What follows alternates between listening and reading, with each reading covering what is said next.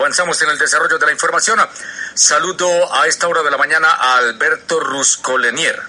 ¿Quién? ¿Ah? Ruscolequier. En Argentina. Es en, Argentina. en Argentina. Analista político internacional. Eh, Alberto, muy buenos días. Gracias por convocarme. Gracias, señor. Eh, le hemos contactado para que nos ayude a comprender un poquito lo que está pasando República nuestra, la vecina República de Venezuela, con hoy que amanece con dos presidentes, uno autoproclamado, otro que fue elegido, pero dicen que no fueron legítimas las elecciones y entonces hay una situación muy compleja en territorio venezolano. ¿De qué manera interpretamos, de qué manera entendemos esta situación, Alberto? Bueno, perfecto. La pregunta tuya, como decís, vamos a ir por partes un poco para entender esta, este, este, drama de Venezuela, porque Venezuela no es una noticia, es un drama que viene durante ya varios años desarrollándose. En principio hay que preguntarse por qué la comunidad de países importantes eh, no reconoce la legitimidad de las elecciones que llevaron a que Maduro asuma el 10 de enero, o sea, hace poquitos días, haya asumido el cargo de presidente. En principio hay que entender que los principales opositores, entre ellos Leopoldo López, eh, Capriles, que había fundado el partido eh, eh, la verdad que estos habían sido proscriptos y prácticamente la oposición eh, siempre en Maduro proscribía a los candidatos que tenían alguna, alguna fuerza importante de ser competidores serios. En esas condiciones es que Maduro y la oposición luego, viendo que el juego no era limpio, decide la mayoría, con inscripción de uno solo, no presentarse a las elecciones. Es por eso que por la proscripción de los eh, opositores es que la comunidad internacional no reconoce la legalidad ni la legitimidad del cargo de Maduro que asumió el 10 de enero. Este es el tema. Entonces, vemos que estoy hablando de países importantes, estoy hablando de la Unión, de la Unión Europea, estoy hablando de Estados Unidos, Estoy hablando del Grupo de Lima, que convoca a 14 países, si bien es cierto que uno de ellos, por ejemplo, México, y hoy hace poquito, un par de horas, Uruguay también está un poco en esa línea, eh, no, desconoce la legitimidad. Pero en principio Maduro está en el pico más bajo prácticamente de desconocimiento a todas las autoridades de los países eh, de, de todo el mundo prácticamente. Bien, paralelo a esto, haciendo uso de unos resortes que la Constitución permite era eh, asambleísta de la Asamblea Nacional. Ojo, Miguel, que no hay que confundir Asamblea Nacional con Asamblea Constituyente. La Asamblea Nacional es el equivalente del Parlamento. Ahí están los diputados, entre ellos era Juan Guaidó. Ese diputado, asumiendo eh, luego la presidencia de la Asamblea Nacional, decide eh, invocar unos articulados de la Constitución y entonces se acercaron como presidente eh, interino hasta convocar nuevas elecciones.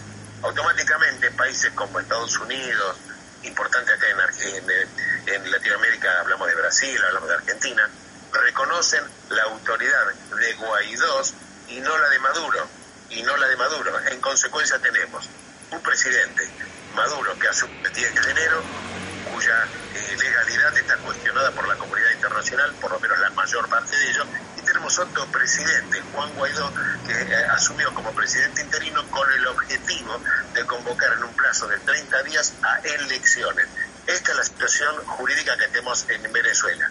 Como consecuencia de esto, de reconocer, por ejemplo, a Estados Unidos a Juan Guaidó, eh, Maduro el día de ayer rompe relaciones diplomáticas con Estados Unidos de Norteamérica e intima en un plazo de 72 horas a que retiren los eh, diplomáticos de la legación norteamericana en Caracas.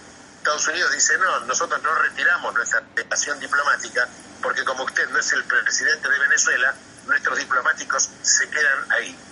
Hoy, como si fuera poco, Rusia dice que si eventualmente Estados Unidos estuviera preparando una opción militar, estaría sumiendo a Venezuela en un baño de sangre.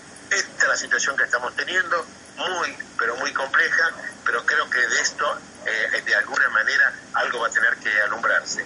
De todas maneras, eh, Miguel, te voy a decir lo siguiente.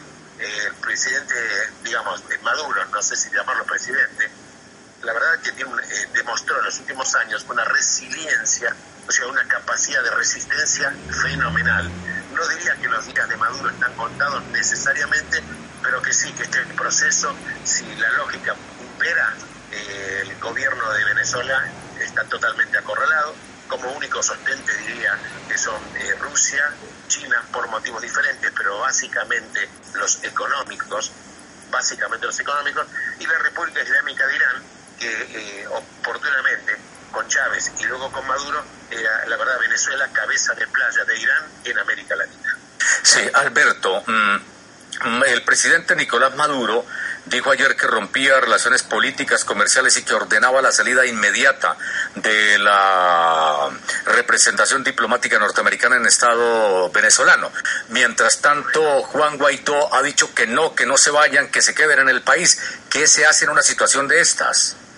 Bueno, Estados Unidos ya planteó la posición oficial, que dice que no va a retirar a los diplomáticos porque eh, dice con el criterio siguiente, señor Maduro, usted no es el presidente, usted no puede decidir romper relaciones diplomáticas porque usted no tiene la legitimidad legal y nosotros no se la reconocemos. En consecuencia, como reconocemos como presidente interino, y esto lo dijo eh, Trump en un comunicado oficial hace 48 horas, el presidente interino para nosotros es Juan Guaidó y Juan Guaidó no rompió relaciones diplomáticas y la verdad que lo que usted diga no tiene, nos tiene totalmente sin cuidado. Esto es lo que estamos teniendo con un agravamiento de la crisis, con que algún tipo de canalización va a tener que tener. No sé si va a ser finalmente Maduro va a aceptar eh, elecciones, cosa que lo veo muy difícil, pero sí es un, un estado fallido actualmente Venezuela. Y acá un punto fundamental son las Fuerzas Armadas. ¿Por qué te estoy diciendo esto? Te estoy diciendo esto porque las Fuerzas Armadas también, así como el Estado venezolano se está descomponiendo, las Fuerzas Armadas, como apéndice del Estado venezolano, también se están descomponiendo, a punto tal de que hace unos días, ¿te acuerdas? Esta sublevación que tuvo en unos cuarteles que duró apenas unas horas, la encabezó un sargento primero, un sargento primero, y con 27 eh, soldados nada más, y sin embargo tuvo cierto apoyo popular. Esto habla del estado de ruptura. Yo personalmente creo que la preocupación que tienen los altos, altos mandos eh, venezolanos de las Fuerzas Armadas es no terminar presos, porque la mayor parte de ellos están muy comprometidos en investigaciones en Estados Unidos de Norteamérica como integrantes del narcotráfico. El caso concreto, por ejemplo, Diosdado Cabello, que se lo reputa por la DEA como el titular del cártel de los soles, y una cantidad de, eh, de negocios además. Este es el motivo por el cual hay que entender por qué se aferran al poder, porque saliendo del poder, la mayor parte de ellos deberían terminar presos. Pues bien, le agradezco a Alberto Ruscolequier, analista en política internacional, por su participación en nuestro trabajo periodístico. Lo vamos a seguir consultando porque este es un tema que no va a acabar hoy ni mañana. Este es un tema de largo aliento. Al contrario, te mando un abrazo enorme y gracias por llamarme. No, señor, ni más faltaba. Gracias. Nuestros invitados formando el noticiero de la verdad, donde está la noticia, está Misael. Está la noticia.